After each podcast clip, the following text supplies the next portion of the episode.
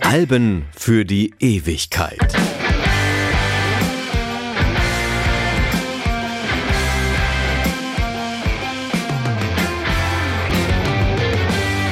Freddy Kapmir, hallo, schön, dass ihr zuhört. Zugegeben, der Vorschlag, dieses Album zu besprechen, der erschien jetzt nicht jedem aus dem Team gleich plausibel. Denn selbst unter Leuten, die sich mit Musik viel beschäftigen, gibt es welche, die sagen, Sinead O'Connor, ich kenne ehrlich gesagt nur diesen einen Song und den hat dann auch noch Prince geschrieben. Aber ist es gerecht? Natürlich nicht, denn echte One-Hit-Wonder, die verkaufen selten gleich ein ganzes Album millionenfach.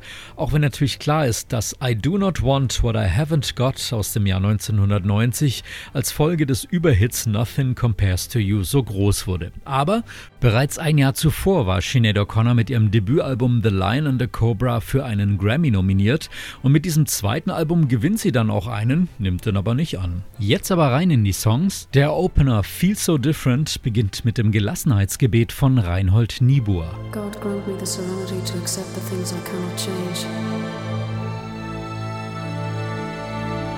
Courage to change the things I can. And the wisdom to know the difference.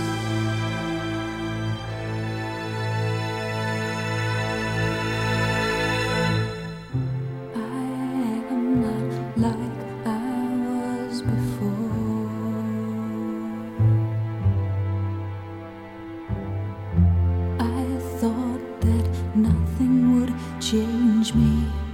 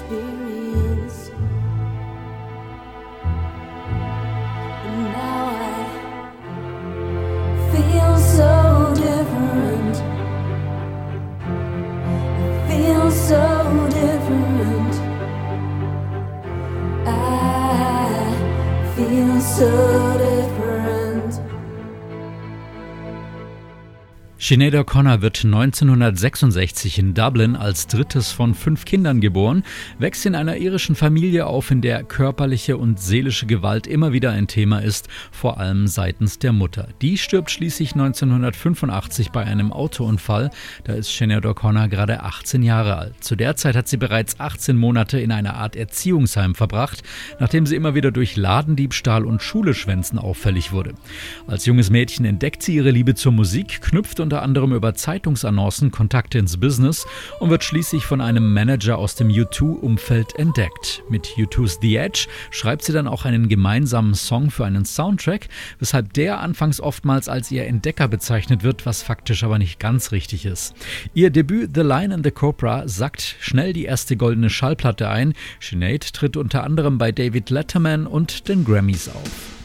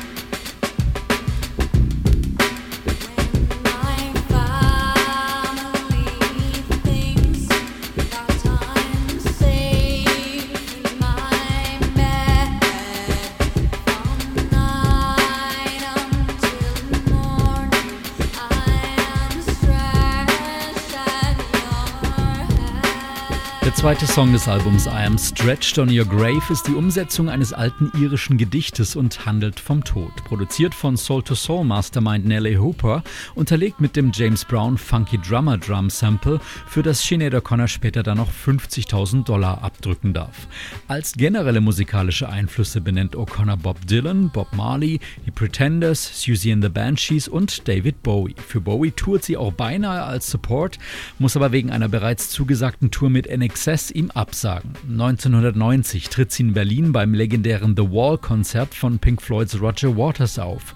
Zu der Zeit befindet sich O'Connor kommerziell gerade auf dem Höhepunkt ihrer Karriere, doch danach sieht es einige Monate zuvor noch überhaupt nicht aus, denn das Album, das wir jetzt hier gerade besprechen, wird von den Plattenfirmenbossen zunächst als zu persönlich klassifiziert. Es sei, als würde man jemandes Tagebuch lesen. Es würde genauso enden wie Terence Trent D'Arbys zweites Album und in einer Lagerhalle verstauben, so die Prognose, und deshalb soll es eigentlich so auch gar nicht erscheinen.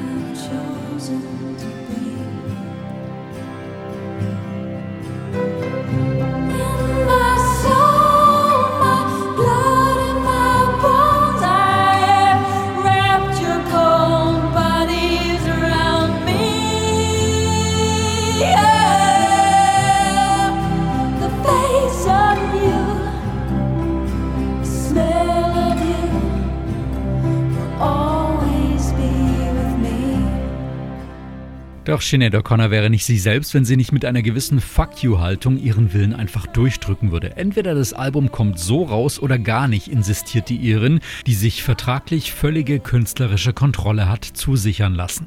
Schon zuvor hatte sie erfolgreich gegen einen Manager rebelliert, sich den Kopf kahl rasiert, um jeglichen Vermarktungsversuchen als Sexbombe entgegenzuwirken.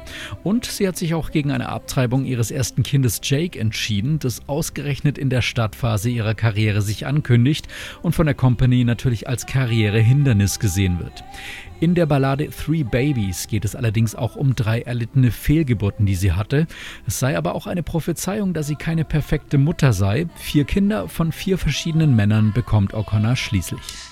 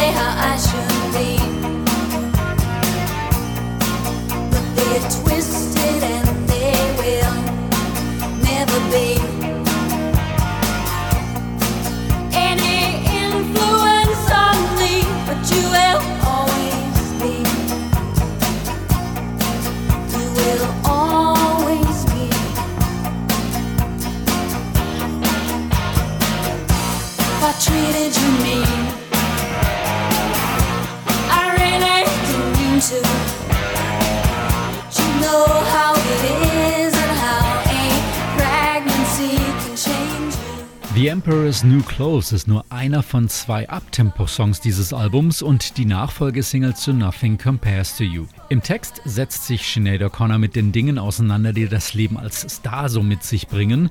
Sie singt davon, dass die Schwangerschaft sie verändert hat und reflektiert die Beziehungen zu ihrem Umfeld, speziell auch zu ihrem Mann. How could I possibly know what I want when I was only 21? Ja, wie hätte ich denn wissen sollen, was ich will mit gerade mal 21 Jahren? Und weiter, Millionen wollen mir sagen, wie ich zu sein habe, aber ich werde niemals darauf hören. Margaret Thatcher on TV, shocked by the deaths that took place in Beijing. It seems strange that she should be offended.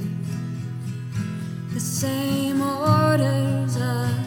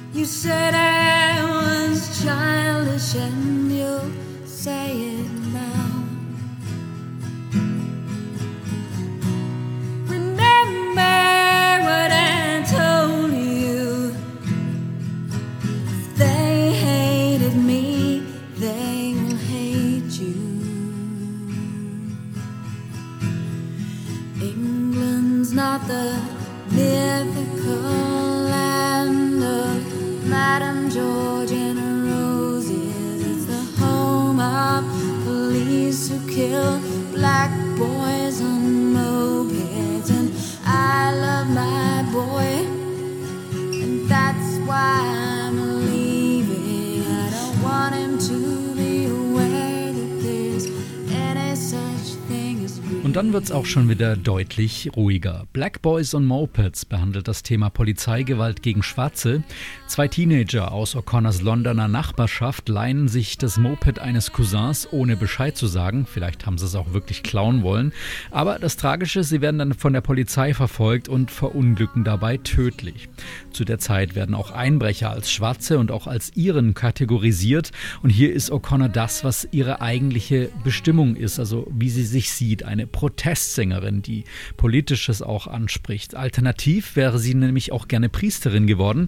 Das ging aber nicht, weil sie, Zitat, nun mal eine Vagina und zwei, wenngleich auch sehr geringfügige Brüste habe. Zitat Ende.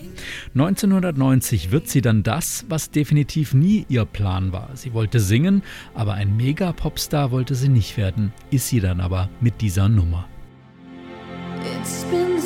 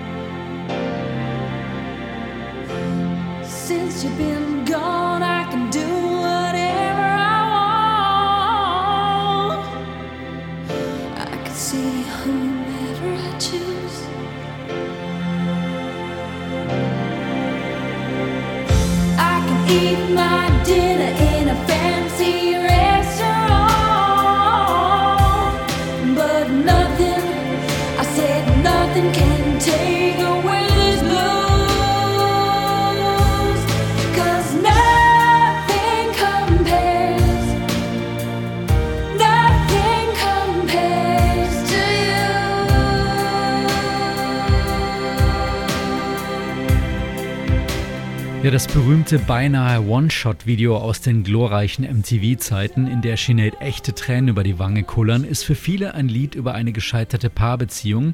Sinead singt es aber immer für ihre verstorbene Mutter, mit der sie zeitlebens eine Hassliebe verbindet, die sie körperlich und seelisch missbraucht hat, die ihr aber doch so fehlt. Wenn ich den Song singe, habe ich den Eindruck, sie wäre da und dass ich eine Verbindung zu ihr eingehen kann. Deshalb habe ich geweint, als ich sang All the flowers that you planted, Mother, in the backyard, all died when you went away. Ich liebe diesen Song und ich werde es niemals leid, ihn zu singen.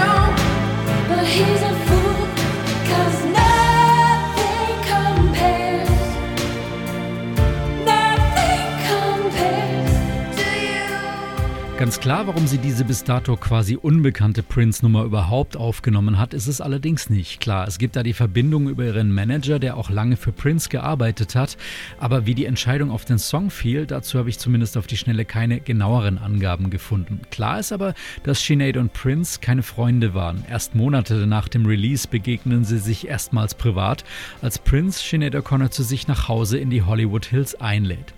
You must be Sinead, begrüßt er sie und sie entgegnet auf ihre Namensverhunzung ein schnippisches You must be Prance. Ja, eine der witzigsten Popstar-Dialoge, die ich jemals gehört habe. Der Rest der Begegnung ist dann auch weniger witzig. Er endet in einer zunächst spaßigen, dann immer verbisseneren Kissenschlacht, einer Verfolgungsjagd und der Erkenntnis, dass Prince seinen Bruder als Butler arbeiten lässt, ihn mies behandelt und auch generell ein ziemlicher Scheißkerl zu sein scheint. Der Zitat alte Rüsch Rüschenärmel, aufgetakelt wie ein Auffahrunfall, so die Beschreibung von Sinead O'Connor, scheint jedenfalls ein ziemlich toxisches Verhalten an den Tag zu legen, als sie ihn besucht, was sie dann ordentlich triggert und ihr signalisiert, nix wie weg. phone calls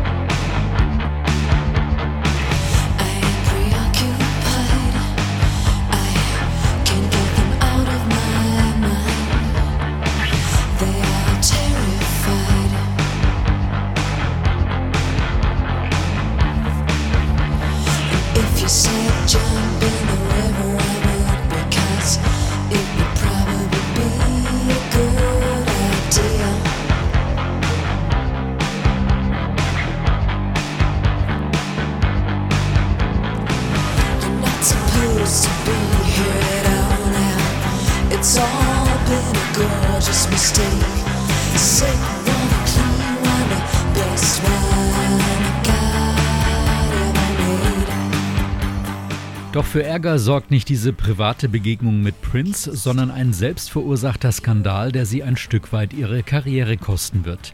Im Oktober 1992 tritt Sinead O'Connor bei der großen TV-Kultshow Saturday Night Live auf. Im weißen Kleid, umgeben von Kerzen, singt sie eine A-Cappella-Version von Bob Marleys Song War.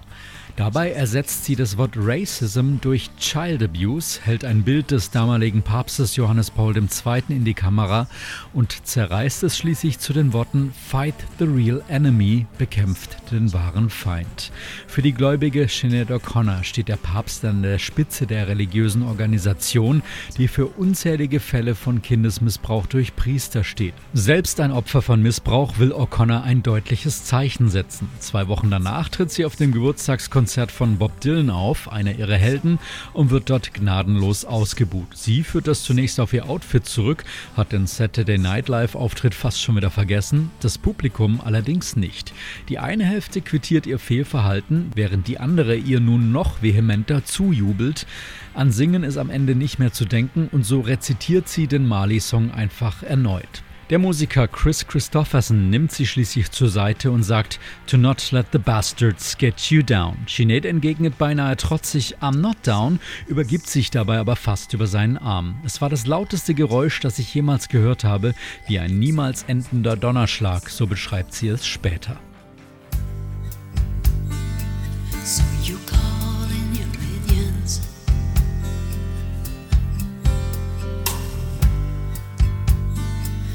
see what you can find.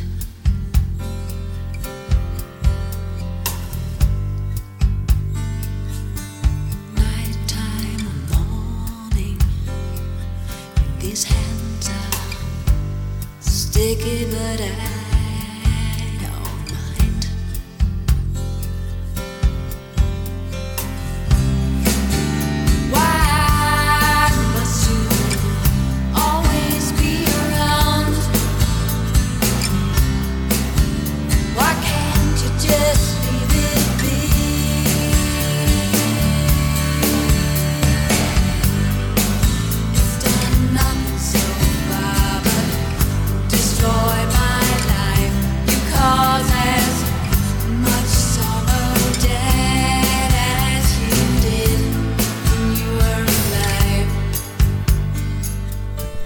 Auftritt und der massive Shitstorm danach, wenn auch damals noch ohne Social Media, markiert für viele das Ende der Karriere von Sinead O'Connor. Sie selbst sieht es heute allerdings nicht mehr so. Das Zerreißen des Fotos habe sie wieder auf die richtige Spur gebracht, schreibt sie in ihrer Biografie. Ich musste mir meinen Lebensunterhalt jetzt wieder durch Live-Auftritte verdienen. Ich wurde einfach nicht zum Popstar geboren, was andere Leute Erfolg nannten. Das behagte mir nicht, weil es bedeutete, dass ich so sein musste, wie andere mich haben wollen. Brav und kein problembeladenes Mädchen. Dem Stress eines Nachfolgealbums auf den Millionenseller begegnet sie damals mit der Idee des Coveralbums Am I Not Your Girl. Auf dem covert sie unter anderem Don't Cry for Me Argentina und bekommt vom Autor des Songs Tim Rice sogar einen Brief, das sei die beste Version, die er von dem Song je gehört habe. Tja, das Album verkauft sich nur leider trotzdem nicht. An ihrer Seite aber weiterhin der Schlagzeuger sowie der Vater ihres ersten Kindes, John Reynolds. Lange hält die Beziehung der beiden zwar nicht. Mit The Last Day of Our Acquaintance spielen sie sogar eine Art Trennungssong zusammen ein. Die Freundschaft der beiden, die hält allerdings bis heute. This is the last day of our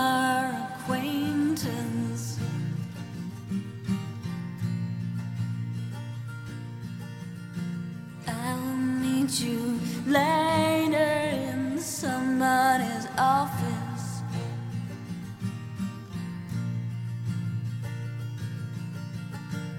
I'll talk, but you won't listen to me.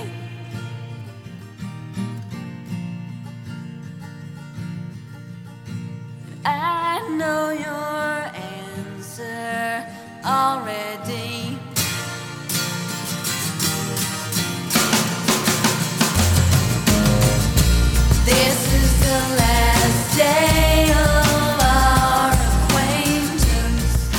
folgenden Jahre und Jahrzehnte, die sind ein wahres Up and Down, bei dem man wirklich froh sein kann, dass Sinead O'Connor die Zeit überhaupt überlebt hat. Es erscheinen einige Alben, auf denen sie mit verschiedenen Stilen experimentiert. Es sind regional durchaus auch mal wieder ein paar kleinere Hits dabei.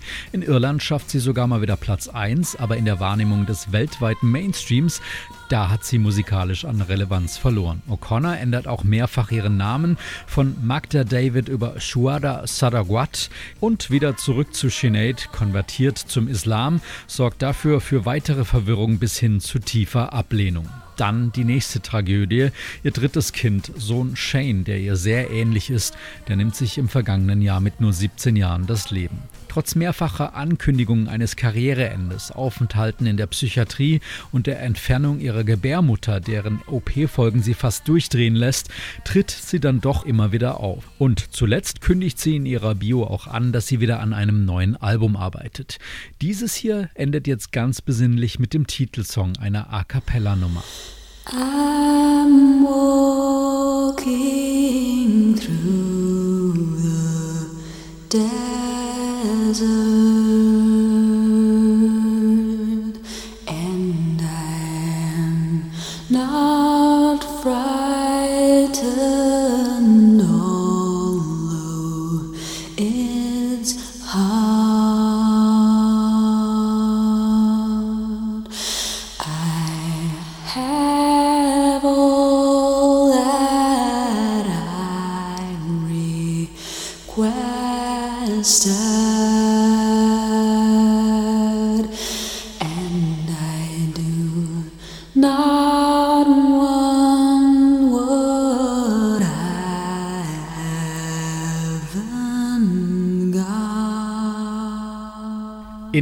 Song mit der etwas sperrigen Formulierung I do not want what I haven't got, der auch titelgebend ist, geht es thematisch um einen Traum, um die Kontaktaufnahme durch ein Medium mit der verstorbenen Mutter von Sinead O'Connor und deren Wunsch nach Vergebung für ihre seelischen und körperlichen Missbrauch in der Kindheit.